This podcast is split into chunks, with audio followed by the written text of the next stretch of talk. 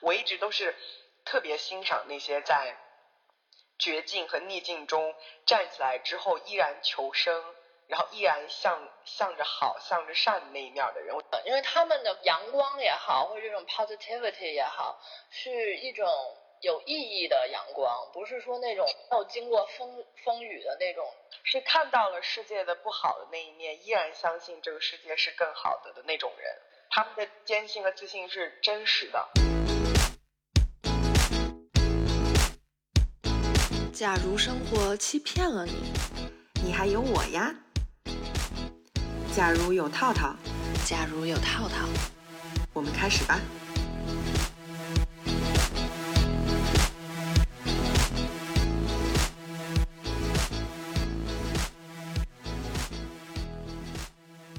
各位听众朋友们，大家好。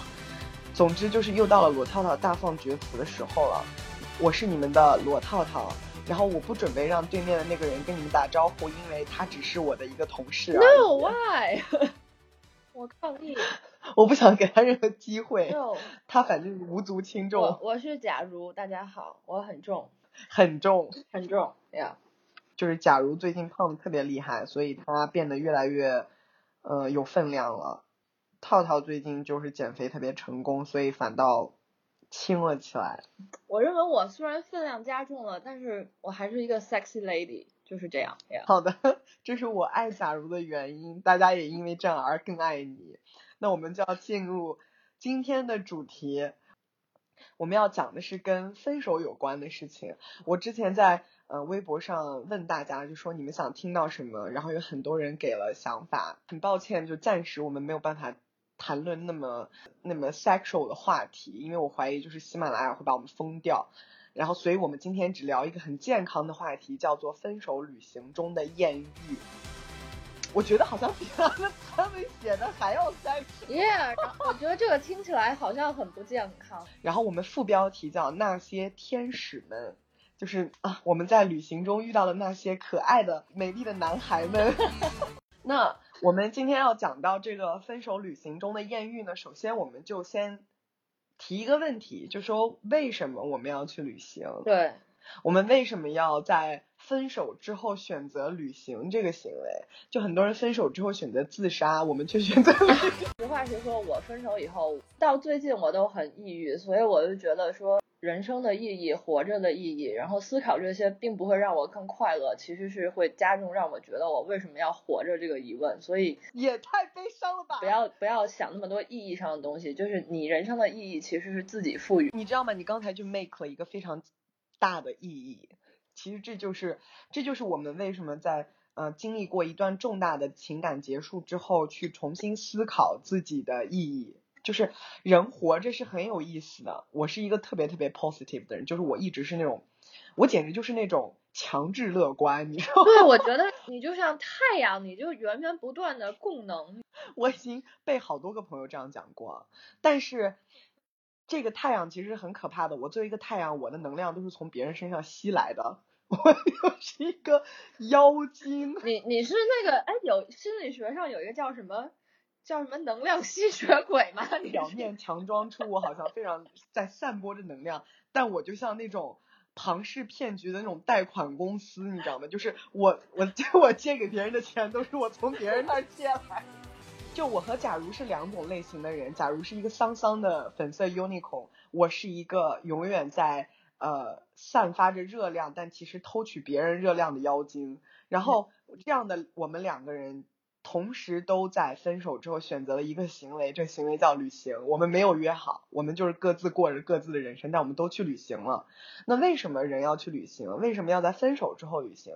我觉得有一个很重要的原因就是，呃，去到一个新的地方，然后进入一个新的环境，体会一堆新的事情，会让我们强制就是。强制进入一种新的 system，好像这个 system restart 就是重启了。重启之后，你不得不就像一个游戏要重新开始，你不得不回到新手村。这个时候，你要重新开始一次寻找自我的过程。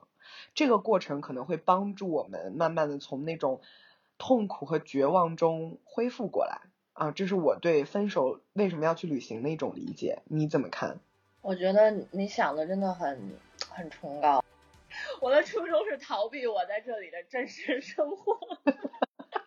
我们两个呃，作为妖精和 unicorn 为什么去旅行的分头分头走向两个两个方向？也，但我觉得我们是殊途同归，就是我的初衷是一种逃避，但是我认为说，呃，到了最终的结局，其实是你可以从这个旅行当中摄取到很多就是新的东西、新的意义。于私来说，帮助我们走出困境；于公来说，给我们增加了很多的，就是故事的素材和笑料，然后帮助我们作为编剧去创作故事。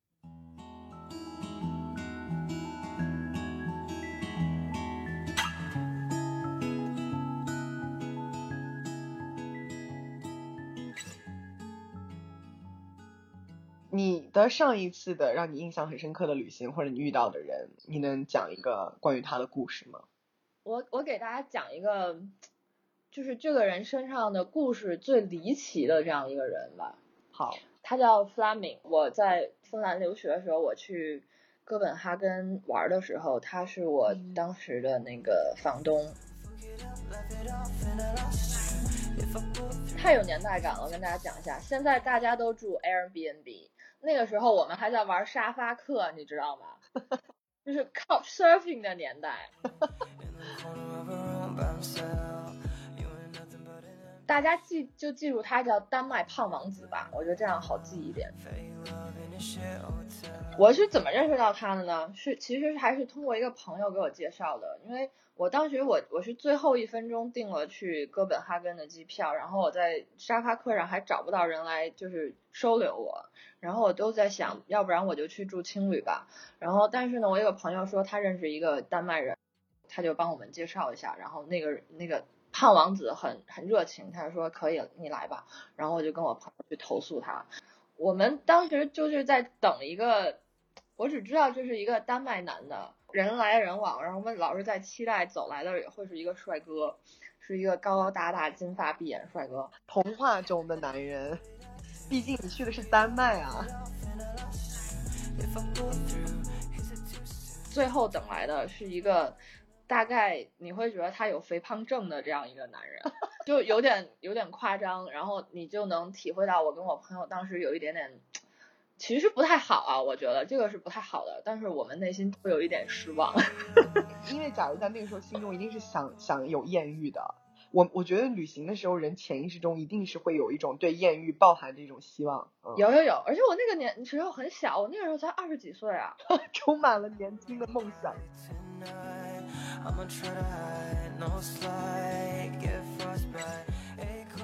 丹麦胖王子他特别热情，然后他马上就带带我们回家，把行李放下。他说：“你们要去哪玩？”然后我跟我的朋友都是那种无组织、无纪律的人，我们说我们不知道，我们就是准备去了以后，就是上网搜一搜附近有什么，然后说去掏出那种那个叫什么《孤独星球》那个书，随便翻一翻，然后我们就去。然后他说：“你们不可以这个样子。”不行，我要带你们去玩儿。然后他就开着他的车，然后把基本一天就把哥本哈根市内和周边的景点都带着我们转完了。哥本哈根真的很小，很小很小。然后呃，不知道大家去没去过，就是你知道哥本哈根里有一个最大的一个热门的 must see 是那个小美人鱼的雕像，对不对？走过去你就发现河边有一个就是青铜色的石头坐在那儿，那就是它了。然后很小，感觉比我还小。去哥本哈根是一天可以把这些都玩完的，甚至连周边的那些小村你也可以玩完。就觉得茫然若失，因为我们安排了一周的行程，我们不知道现在要干嘛了。然后王子就带我们回家了。你为什么一直要强调他叫王子这件事情？对，现在就是我要给大家讲我为什么要叫他王子。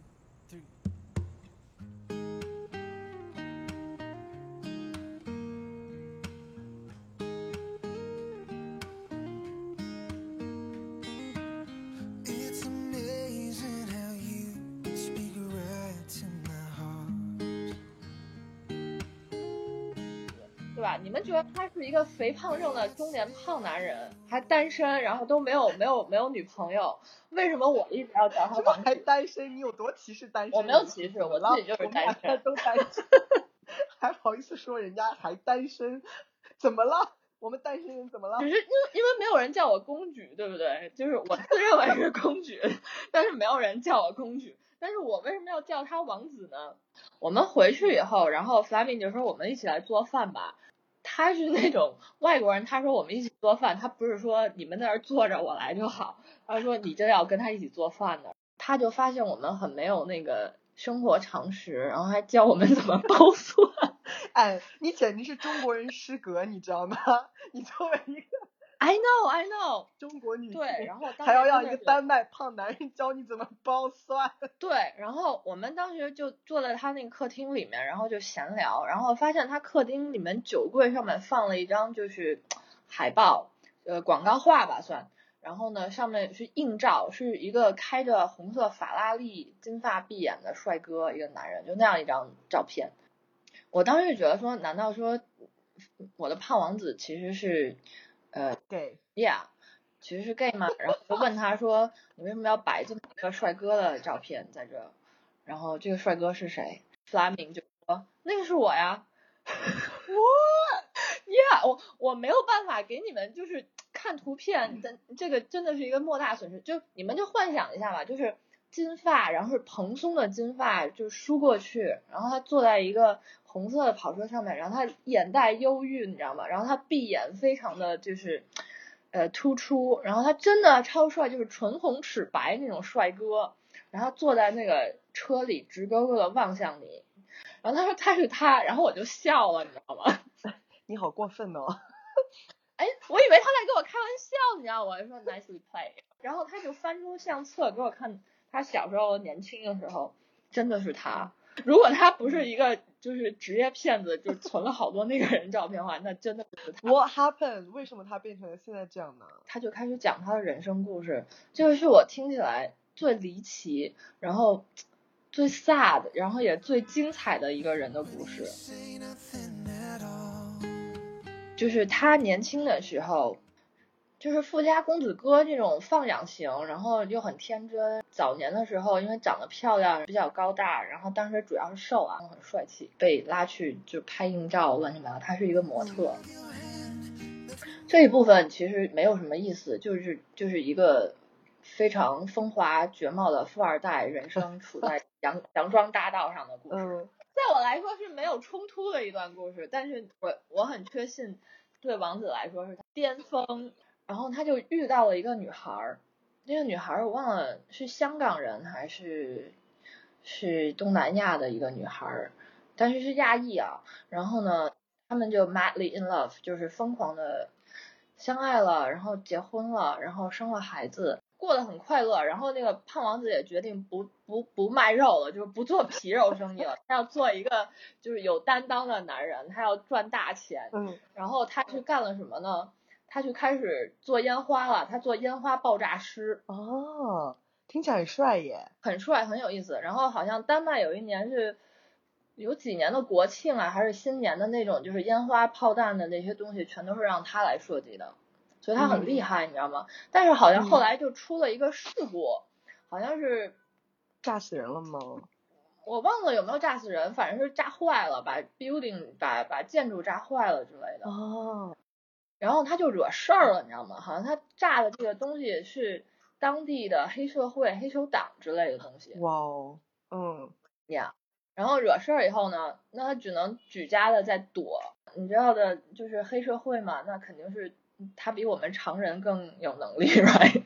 嗯然后这个 long story short 就是他们的黑社会就找到了，并且绑架走了 Flaming 的妻子和孩子，真的啊，真的，真的。啊，然后 Flaming 就崩溃了，他去找，然后他用动用了各种各样的方式，然后他想去赔偿，然后他去赎回他的这个妻女，但是可能是那个金额他也大到他没有办法去赔偿，或者他们好像后来又威胁他去做一件事情，他不想做，但嗯，最终的结局是说，Flaming 永远失去了他的妻子和女儿，他女儿好像才四岁被绑架犯杀掉了吗？，Yeah。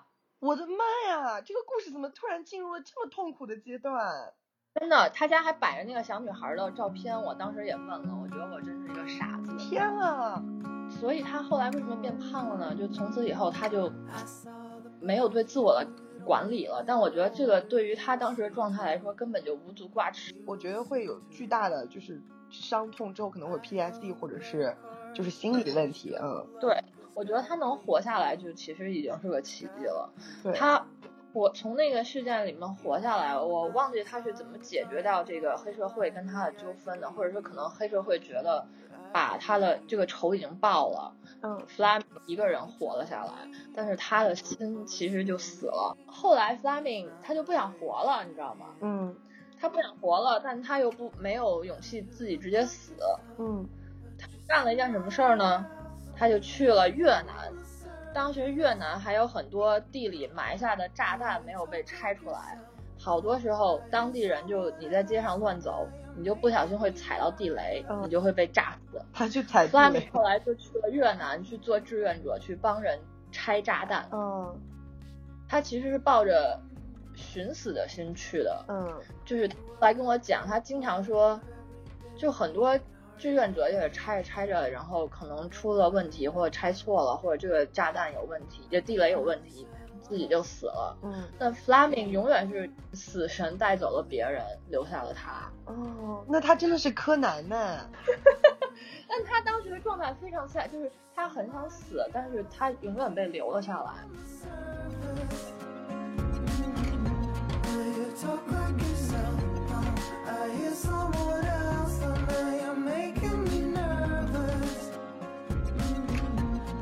后来他好像这样的状态过了几年以后，可能他就习惯了，你知道吗？后来他又跑到东莞去教英语了，好像是这样一个状态。嗯后面的生活他就是又回到了丹麦，然后他他简直就是一个股神，你知道吗？他现在他后来当时是回到了一个学校，然后好像做了一个好像是教人计算机还是干嘛，然后 part time job 就是兼职就是炒股，然后感觉他炒股那个钱就完全可以让他财富自由，但他还是希望能出去就是帮助孩子。我觉得这是他永远的一个心结，嗯就是包括他后面去东莞去教学，嗯他后来回到丹麦也是去学校，他就是可能永远都记得他那个孩子，那个孩子的失去对他来说可能是永远都没办法再呃疗愈的这么一个失去，然后他也没有说想要去再婚再生一个孩子去取代这个意义。嗯嗯然后呢，他就是一种很善良的方式去贡献给儿童，然后同时他也很会赚钱，这么一个人。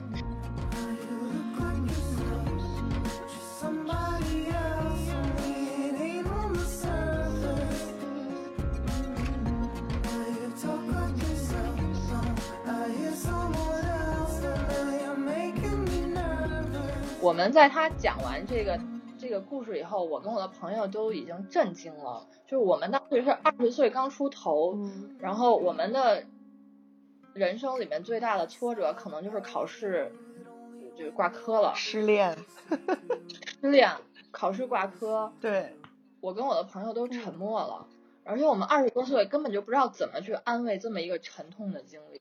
对，但是 Fleming 呢，他已经四十了，他已经能够跟他的这种痛苦的过往共处，和解，所以反而是他来安慰我们。他说 "It's okay"，嗯，我们来做饭吧，对。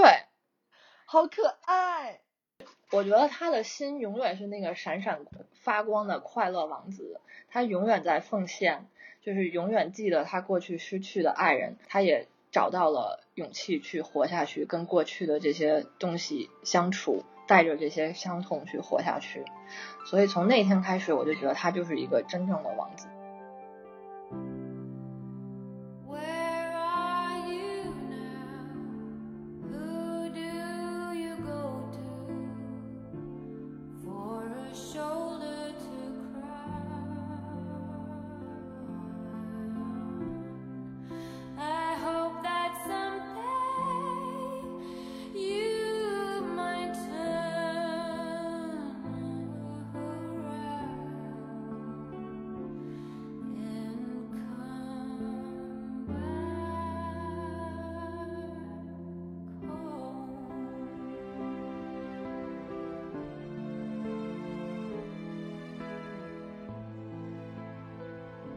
对你发现了吗？就是有一些人他会经历很多很多的 tragedy，很多很多的痛苦和不好的事，可是最终的结果却是让他们站得更 positive、更好、更高，并且他们走向了更善良的那一面儿。我一直都是特别欣赏那些在绝境和逆境中站起来之后依然求生，然后依然向向着好、向着善的那一面的人。我觉得他们会比只是仅仅经历过灾难和痛苦的人要 attractive，对我来说更更有吸引力。嗯，我也觉得，因为他们的光也好，或者这种 positivity 也好，是一种有意义的阳光，不是说那种没有经过风风雨的那种。是看到了世界的不好的那一面，依然相信这个世界是更好的的那种人。，对，他们的坚信和自信是真实的。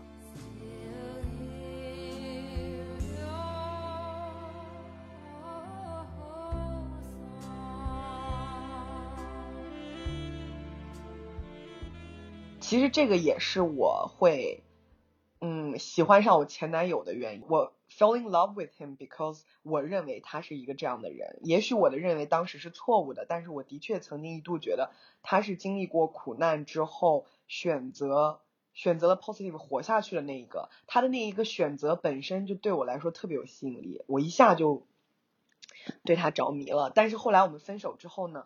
我回想这段感情的时候，我觉得也许他本人并没有我以为的那么 positive，是我给他赋予了这些意义。就是像你讲的这个丹麦胖王子这样，就是真的经历过很惨痛的过去，但是却选择了善和好那一面活下去的人，会散发出一种温暖而平和的气质。啊、这个气质是我前男友身上没有的。他是一个，嗯，你看到他的时候，你就会觉得他应该是一个。他是个很坚韧的人，但是不是那么 colorful 和 peaceful，就是不是那么 warm 的人。他是一个比较有点黑暗的那种感觉。嗯，我明白了，我明白了。我觉嗯得你前男友他可能他是真的是在用意念强撑着让自己活下去，他可能还没有 get over 那个冲那个对他没有真正的参透中间的意义，然后成为一个集大成者，就是就真的 get over 过去，他还没有，他其实还是在在 struggling。我觉得他还在和他的那种很痛苦的那个东西在作战，在他心里。对，我也觉得。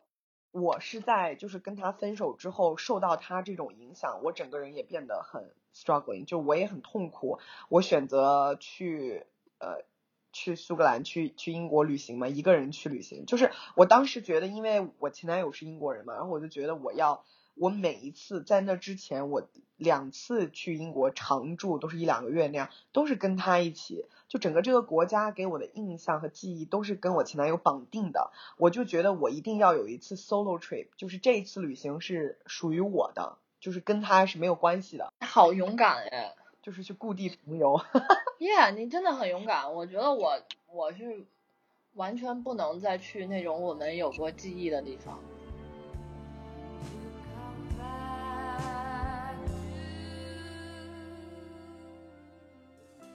但其实说是这么说，我去的时候还是很，嗯、就是有点沮丧的，就是肯定整个人一开始出发是丧丧的，然后我是从悉尼起飞，加上你中间等待的时间，基本上你去一趟花二十七个小时，就二十四到二十七个小时在飞机上从悉尼出发去伦敦，我觉得真的太久了。我就是在去伦敦的这次飞机上，然后遇到了一个我在旅行中我接下来要讲的这个事情。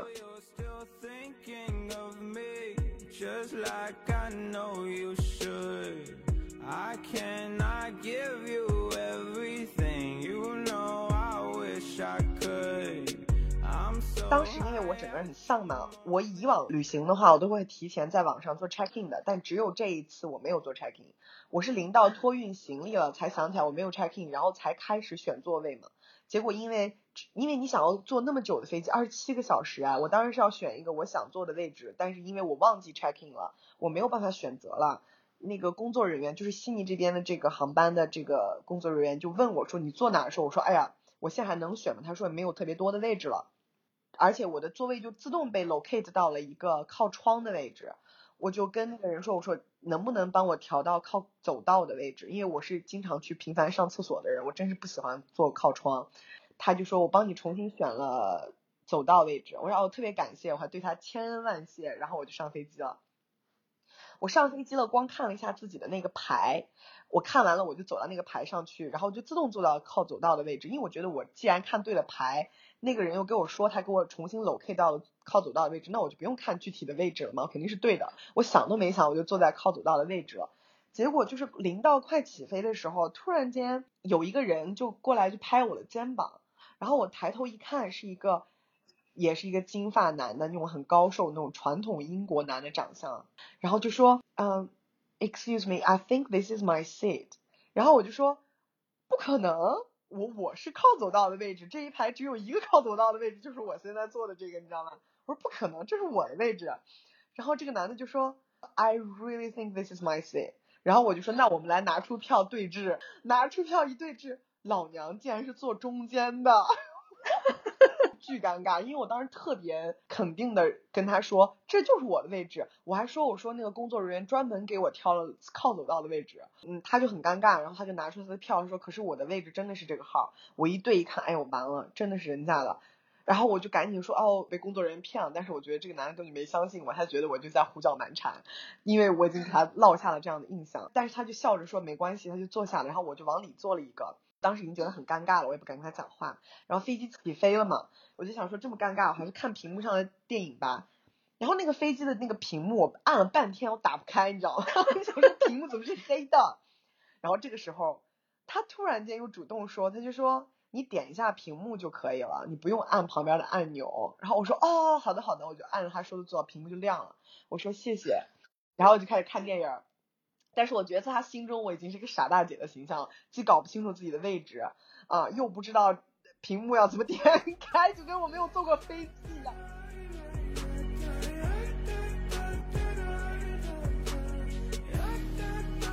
你们知道我是有很严重的那个飞机恐惧症的。零九年的时候发生一件事情，至于我就很害怕飞机颠簸。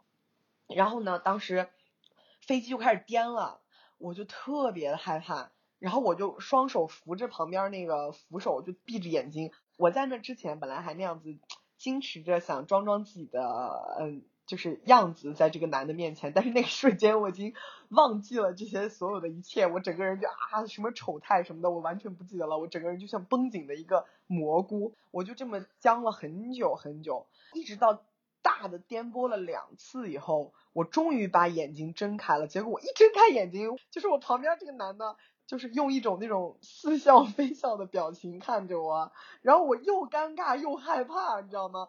我想你看我干嘛呀？他就说，Miss, you are very brave。他说你非常勇敢，他说你已经做的非常棒了，你现在可以放松一点了。我就抖着，我就说你怎么知道我在害怕？他就说你一直握着我这边的扶手，我的胳膊都没地方放了，我当然知道你害怕。然后我就说，哦哦，不好意思，我赶紧把手拿开。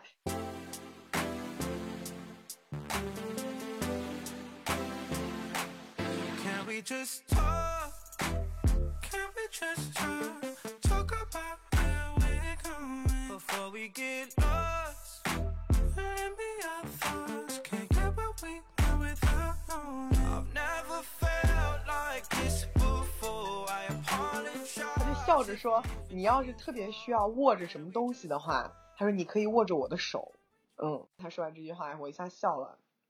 结果我刚笑完，气氛刚刚缓和，又开始颠簸。那个颠簸真的一阵儿一阵儿的，就把我吓死了。他就为了转移我的注意力，就开始跟我讲话，就开始跟我介绍他自己。他就说他爸爸是澳洲人，他妈妈是英国人。然后呢，他经常悉尼、伦敦跑。他这次回英国的家呢，也是要过圣诞节。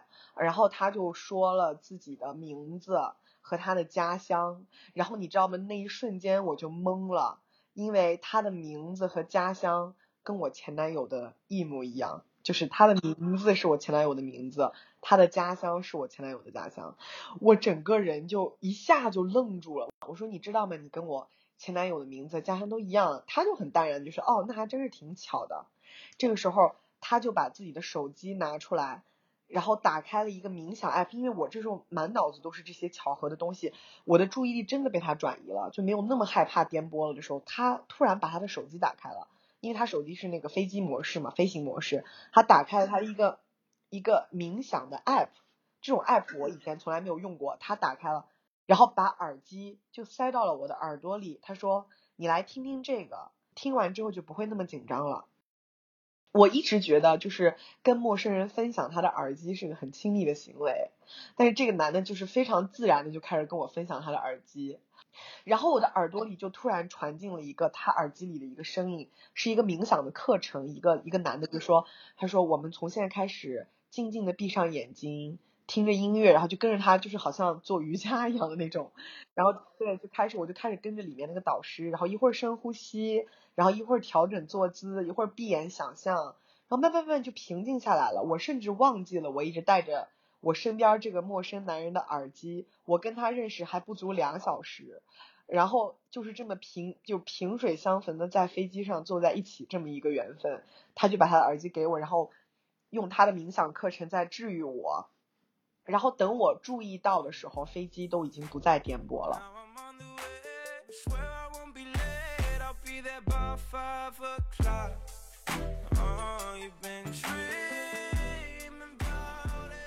我们这时候就开始闲聊了，我终于可以跟他聊天了。他就问我说：“你为什么这么害怕？”我就跟他讲了，就是零九年发生这事儿，为什么我当时的后遗症这么严重。他就跟我说，他就说啊，你有没有意识到一件事？我零九年那个事情其实是跟人有关的，但是他就会说，你看你其实是不是？把对人的恐惧转嫁到了别的东西上，就比如说，你看飞机颠簸，其实是因为风，是因为风力，是因为空气这样造成的。你怕的其实是当年那个事件里的人。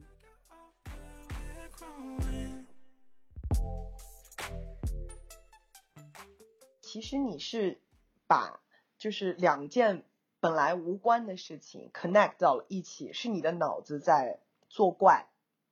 你可以把它们分开去想、去理解，就没有那么恐惧。然后我就说这个想法还挺有意思的，而且其实 you got the point，就你其实有说服到我。对。然后他就他就笑着去建议我去参加那种专门为有飞机恐惧症的人开的那种抚慰课程。嗯。然后我说我有看过那个课的纪录片，但是我没有真的去过。嗯。然后。从这儿开始，我们俩就聊开了，就天南地北的，就什么都聊。职业、未来，他是做什么的？他就跟我说，他其实是做那种商业整合咨询的，就是其实做那种叫呃 business consulting 那种工作。而且他年纪非常的小，他比我小大概五岁左右，他已经就是属于那种事业小有所成的那种人。他在悉尼、纽约、伦敦都 running 那种小型的机构，然后已经有一个自己 organization，就还挺厉害的。我就觉得他这么年轻，这么小就已经事业有所成，我当时就，哎，就是那种百感交集吧。人比人气死人嘛！真的，真的，我跟他有很多共通点，就是我们俩都是那种很自由奔放的那种人，都非常 open mind。嗯，我们可以接受很多可能普通人接受不了的事情，喜欢体验一切那种新鲜的事情。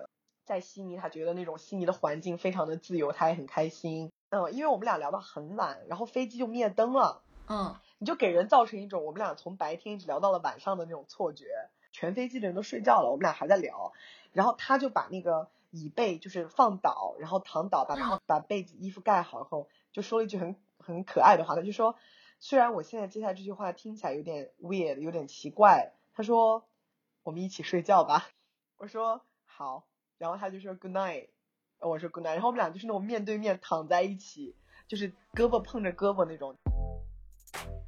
给我一种很温暖的那种感觉，就是这个人对你也没有什么所图，是在飞飞机上，你知道吗？能怎么样？但是他却用这种话来让你觉得颠簸也好，我们飞在几千公尺高空上也好，什么这些行为都不那么可怕，甚至包括我马上要去做的这个 solo trip 也没有那么可怕。我对接下来要要做的事情充满了一种期待。嗯，就是他给了我很奇怪的安稳和力量，而这个人是一个陌生人。哇，我觉得他真的是一个天使。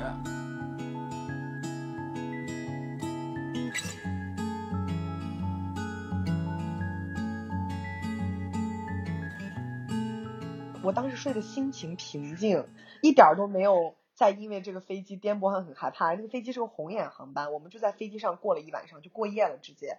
但其实你知道，在飞机上为了倒时差，那个夜不是真的夜，几个小时以后飞机就会亮灯。其实你并没有睡满一整个晚上嘛。对。但是你的感觉就是已经早上了，亮灯以后，大家把窗户打开，外面的阳光射进来，然后我当时睡醒，我睁开眼睛看到他就是那种睡眼像一个可爱的小天使在我眼前，然后他迷迷糊糊的睁开眼睛看到我，一下露出了微笑，然后就说了句 morning。那一瞬间有一种特别奇怪的感觉，就好像我们俩真的睡了一晚上。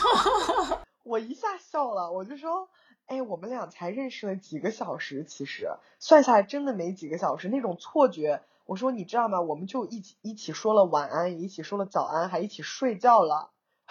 我说 we we slept together actually。我说 it's really weird。从那一刻开始，飞机都再也没有颠簸过了。直到落地的时候，不是会震吗？落地那一下，那一阵子我特别紧张，我又重新把手紧紧的握在扶手上的时候，那一瞬间，他紧紧的抓住我的手。我认为他握手握我手的那个动作和他对我笑的那个表情，都是一种 everything will be fine，we're gonna be okay，就是这个意思。然后飞机就嘣的一下落地了。落地之后开始滑行的时候，他立刻就把我手松开了，没有就是说一直抓着我的手，好像要占便宜那种，不是那个意思。整个这个过程可能就一分钟都不到，几十秒吧。嗯。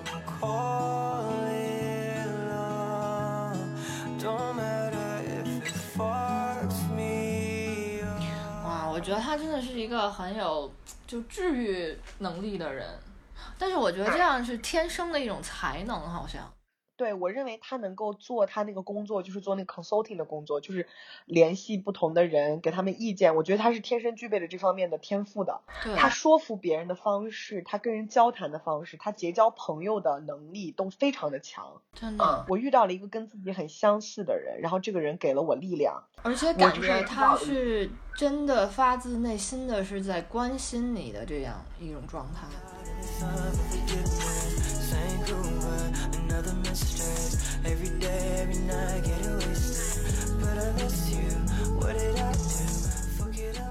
我记得是在广州转机的，然后我们俩在广州的那个落地以后还一起吃了午饭，还一起在广州机场转了转啊。然后第二刚第二班航班上飞机以后，我们俩就没有坐在一起了。我一开始以为跟他位置是一起，结果发现我没坐一起，还有点小失望。飞到一半的时候特别可笑，我去上厕所，刚好经过他，他在前台，我在后台。他知道我坐在哪，我告诉他我坐在后面。以后我上完厕所回去，我发现他从前面走过来了。嗯，他走到我的位置，然后就拍我肩膀说要不要到后面聊天。我说好。飞机一直是平飞的时候，我们俩就在后面站着聊天，聊啊聊啊聊各种各样的事情。然后他把他在悉尼认识的一些商业伙伴，但凡是搞电影的人，全都给我，把名片都给我。你到悉尼可以去联系他们。我说你这个人真的是任何时候都不忘了工作。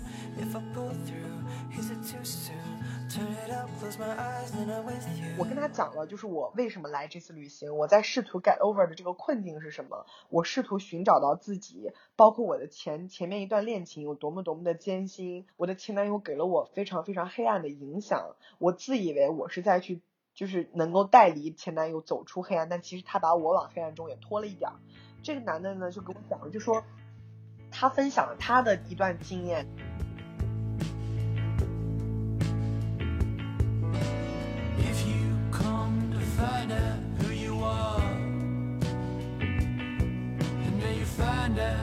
没有烦恼 do you want 他就说他曾曾经疯狂的迷恋过一个美国女孩，一个瑜伽教练，两个人简直就是天雷地火的那种爱恋。他超喜欢那女孩，那女孩也也也表示喜欢他。然而呢，就是他当时有一个星期需要回到伦敦去办一个工什么的，其就出差了一个星期，再回到纽约，那个姑娘就不理他了。就对他特别的冷漠，他发短信那女孩也不回，打电话那个女孩也不接，然后那女孩叫人间蒸发里，你硬要去那个女孩工作的地方找她，你也是能找到的，但是就很尴尬，因为那女孩不愿意跟他多说什么。对啊。他以为是姑娘就爱上别人了，嗯。他问不到原因，然后就被冷暴力的分手了。这种被分手是最痛苦的，因为你还处于那种热恋的狂欢期，你知道吧？你突然就被。置于冰窖了。人刚刚从天堂被打到地狱的时候，是心理状态最不能承受的事，就是他当时特别的痛苦，他就像遭到了一个重创一样，精神重创，而且没有原因。对，你不给一个原因的话，他真的很难从这个事情里面走出来嘛。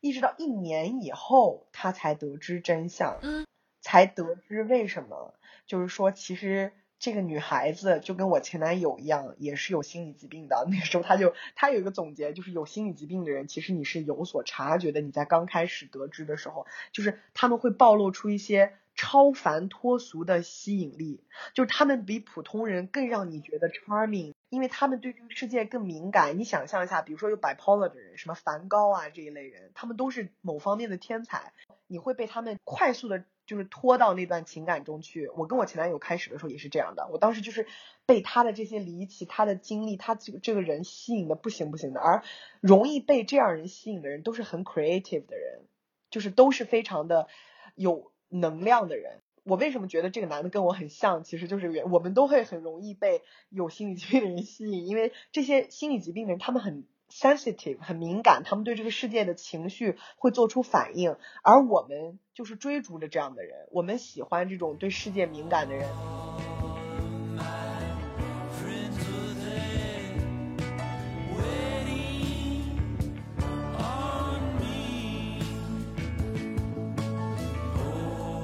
那个女孩子有遭遇到了很严重的重创过，就是她曾经其实是被她的一个近亲。就是强奸过的，嗯，他身体上是心理上都是被遭到过创伤的，所以他其实是有那种亲密关系的那种恐惧，对吧？对他当时喜欢上这个男的，也是他的心理医生让他去尝试，然后这个男孩的确非常的热情，然后两个人在各方面都迸发出了激情和火花，但是在。当这个男的一旦远离他之后，他的那些心理病态马上就重新回来了。当他回来之后，比如说抑郁症状出现的时候，他就是没有办法再跟这个人维持任何关系。你们但凡接触过真正的抑郁症患者，你就会知道，他们其实是当他们症状发生的时候，他们没有任何余力去维系一段关系，别说是爱情和这种刚刚认识几几个月的这种爱情关系了。家人、亲友这些，他们全部都是没有力气去维系，他们只想缩在自己的壳里面。这个女当时进入这样状况，而当时她连跟这个男的解释的力量都没有，她就这样消失了。这个男孩是直到一年以后，他终于重新找到了机会跟这女孩重逢，而这女孩的状态开始变得稍微好一些了，她也去了看病什么的。就是他们见面之后，女孩就跟他道歉，就说在我长到这么大的这段时间里，你是我就是给。起起码给予过我真实的热情和爱意的人，所以我认为我欠你一个解释，我一定要告诉你，这是我生活中最悲痛的一面，我必须让你知道。但是我也的确要向你承认，我可能就是一个没有办法维持亲密关系的女人，所以我之后也不会再去尝试了，因为我觉得我尝试也是去加害别人，就让别人更痛苦。然后这个男的，因为他是个很阳光的人，他接受这件事情了。他把它当成了人生的一种历练，然后他跟我分享的就是说，当时支撑他从这段痛苦里走出来的是有一本书，呃，这本书里有一个有一个理论叫做 The Four Agreements，就是你跟自己和解和从痛苦中走出的一个四个原则。嗯，这四个原则里呢，有两个是是放在四原则的最前面的两个，也是他觉得最最重要的，也是他希望分享给我，现在我可以分享给你和听众们的。Hey you, I'm just now leaving. Can I come around later on this evening? Or do you need time? Yes, of course, that's fine. 这两个原则呢，第一个叫做 be honest to yourself。对你自己诚实，接纳自己，让你自己面对真相。你知道这个男的为什么他要讲说他真正走出来是这个女孩子 给他讲了真相以后，他才把这件事情慢慢就放下了。他就会觉得人不能活在谎言和欺骗中。就是如果你心中有一份不甘心，你不明白为什么，然后这个事儿结束了，这个事儿永远过不去。就是它在你心中永远是一个坎儿，你会你把它变成一个遗憾、一个错过什么的。他说这些东西美只能美在 fiction 里，只能在小说中美，只能在影片中美。现实生活中留下一个什么未解之谜啦，什么一段关系中的不明所以啦，两个人的遗憾是种错过，是种美，不可能美，它永远不美，它是你心中的一个结。我觉得这个是一个悖论，就是你永远可以对你自己诚实，但是如果说这个事情涉及到关系，涉及到外部，你不能保证别人会对你诚实。对，这个就涉及到原则的第二个原则，叫 Don't take anything personally。Are you still breathing? Won't you tell me if you find that deeper meaning?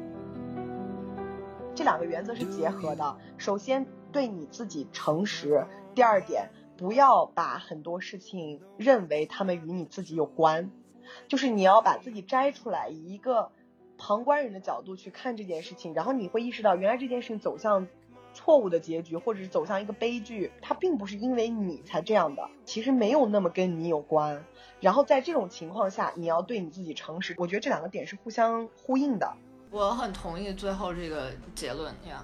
一件事情发生，它可能就是命运或随机的，或者是什么。它不是说你做错了这件事，你做好了那件事，所以它发生了。很多时候它就是，它是一个概率，它是一个意外或者什么，它就那样发生了。所以有时候我觉得，就是说你要认清自己，但你也不要苛责自己。我觉得这是很正确的。是的，be honest yourself 这一点的时候，他就它的主主题其实是不要让自己活在虚假的幻觉中。你知道很多人是抱着幻觉继续活下去的，他会觉得说啊，我再坚持两年，说不定，比如说这段已经行将死亡的感情，我再硬硬拖上三星期，说不定我们就结婚了呢，或者是。已经死亡的婚姻，我们觉得啊，什么我们为了孩子，我们要坚持下去啦，啊什么的，为了我自己，我离婚了的话，我可怎么办呀？或者是你心中真实的自我，明知道这个人不爱你了，可是你却骗自己说他还是爱你的。对，这个是大脑的一种运作方式。就你如果一种自我保护。对对对，有些人经常说啊，你男朋友不理你走了，然后我们就劝别人说，你就当他死了。其实真正的让你走出来的一点非常的简单，就是你认可到他不爱你，而这并不与你有关的时候，你才真的走出来了。嗯，我觉得我大体上同意你说的，但有一点细微的地方，我觉得说有些时候分开不一定是爱情的终结。我认为是说，就是一段关系的成败，它可能并不仅仅止于，并不仅仅决定于说你们是不是爱彼此。有些时候爱，但是爱也并不足够让它成功，让这个关系对 work out。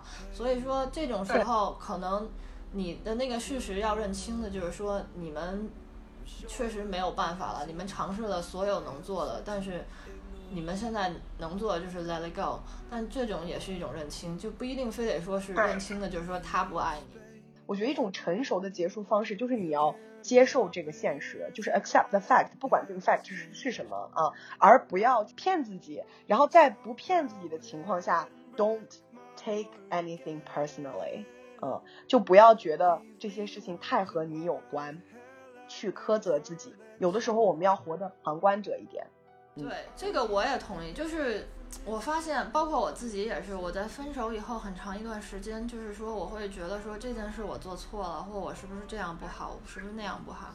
但其实不是，我觉得很多时候对方的反应只是说，那个是有关他的，不是有关你的，就是他对世界的。投射是他的个人意见的一部分，而不是说你有问题。是的，这个浅了说，就是你们之间可能不太价值观或乱七八糟不太匹配，不太合适。但是更深了说，我觉得就是说，每个人他对这个世界的态度只反映在他自身，而不是反映在对方或外界。就是你可以用各种不同的方式去面对世界，去解读世界。但他用的这个方式，其实只是因为他是这个人，而不是说你做了什么，世界做了什么。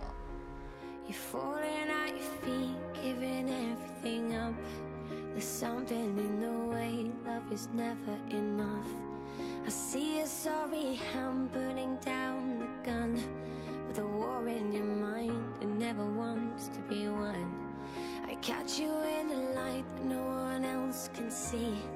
I know you see her, and you'll never see me. She makes you feel the most, keep your souls aligned. But what we had never really died. 这其实就是旅行的一种意义嘛。我们出去经历不同的事，然后见到不同的人，去听他们的世界观，听他们的想法，从这些里面看到自己的。其实这就是为什么我们经常说，从别人反射到自我，通过别人的投射来感到自己的存在。就比如说，这个人是说 A，但你会觉得啊，我不同意 A，我同意 B。但在他说 A 之前，其实你从来都不知道，原来你是同意 B 的。就有的时候是这样的一种，就是人和人之间的互相交流就是这样产生的。对你旅行的时候，而且它是一种信息量很大，然后甚至到一种过载的地方，它会强迫你不得不对很多事情做出反应、做出思考。对，你会触碰到自己的边界，你会触碰到你自己。其实这个是很美妙的一个时刻。对，这其实就是旅行的意义。And this is what I say if I had any words.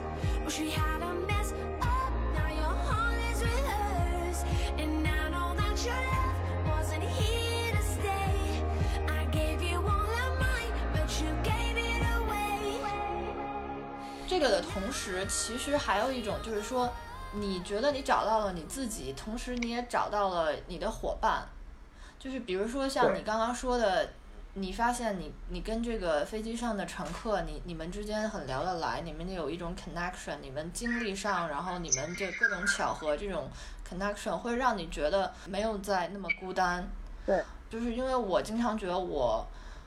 我现在生活状态，比如说我是一个在家的编剧，然后我可能很少见到人，然后我我如果不去就是非常努力的去维持一种跟外界的这种联系的话，我就是我的世界会非常的封闭，然后我会把自己的问题无限放大。我认为我是这个世界上最痛苦、最苦难或最怎么样的人，但是你你你遇到了这些人以后，你会发现。你不是那么独特，你不是唯一的那一个人，所有人都跟你承受着一样的生活的带来的压力。他们这样的状态，他是会给你力量，然后让你觉得可能是一种很模糊的有爱的感觉。是，他会给你一种新的力量，让你踏出你的 comfort zone，然后或者让你重新产生一种去做一些你本以为你做不了的事儿，它重新给了你新的力量和 courage 去做。对